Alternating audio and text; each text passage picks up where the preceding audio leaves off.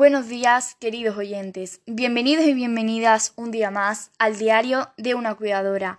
Hoy vamos a tratar sobre la figura comunicativa en los profesionales de APCD, pues al tener un contacto directo con las personas en el día a día, vamos a guardar una estrecha relación con la comunicación. ¿Cuál es nuestro principal objetivo?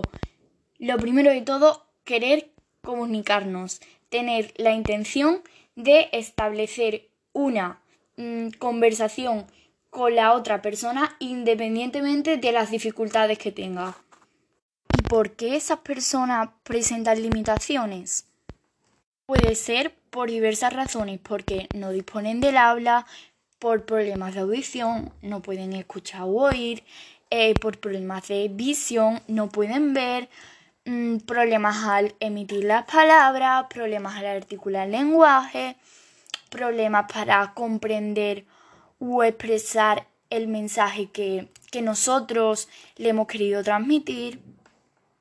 Pero no solo van a influir eh, sus propias limitaciones, eh, sino también mm, van a influir una serie de factores que van a delimitar esa comunicación.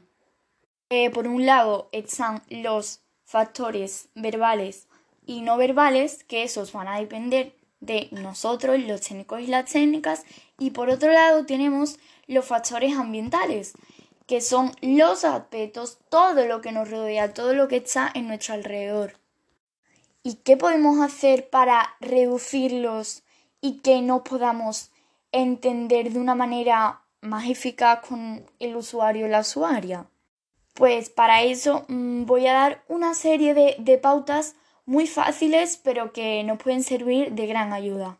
Pues por ejemplo, si una persona tiene una sordera leve, nos situaremos enfrente de ella y a su misma altura, pues para que esa persona pueda ver nuestra vocalización, hablaremos más despacio a la vez para que pueda eh, leer nuestros labios y entender lo que le queremos decir, utilizando eh, nuestros gestos sin exagerar.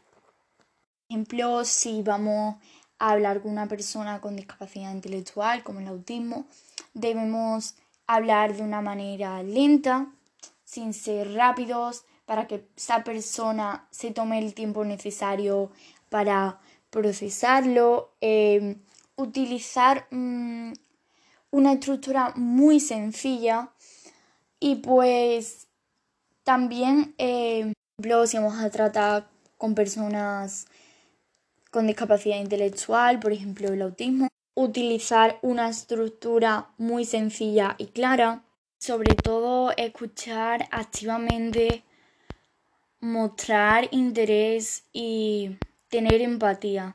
Ya no es solo ponernos en el lugar de la otra persona, sino eh, captar eh, lo que realmente quiere o necesita. Unas personas directamente van a necesitar pues sistemas de comunicación alternativos o aumentativos, pero eso lo vamos a explicar en, en la siguiente retransmisión. Y para hoy tengo una recomendación para los más peques de la casa cuento infantil que con palabras simples y unas ilustraciones muy tiernas y que nos llegan al corazón nos recrea em, las dificultades que se encuentran con estas personas en sus rutinas diarias y todos los obstáculos que tienen que solventar por no tener los espacios y sobre todo porque la sociedad no es accesible para ellos y ellas. Que pasen una buena tarde y adiós. Aquí les dejamos. Hasta la próxima.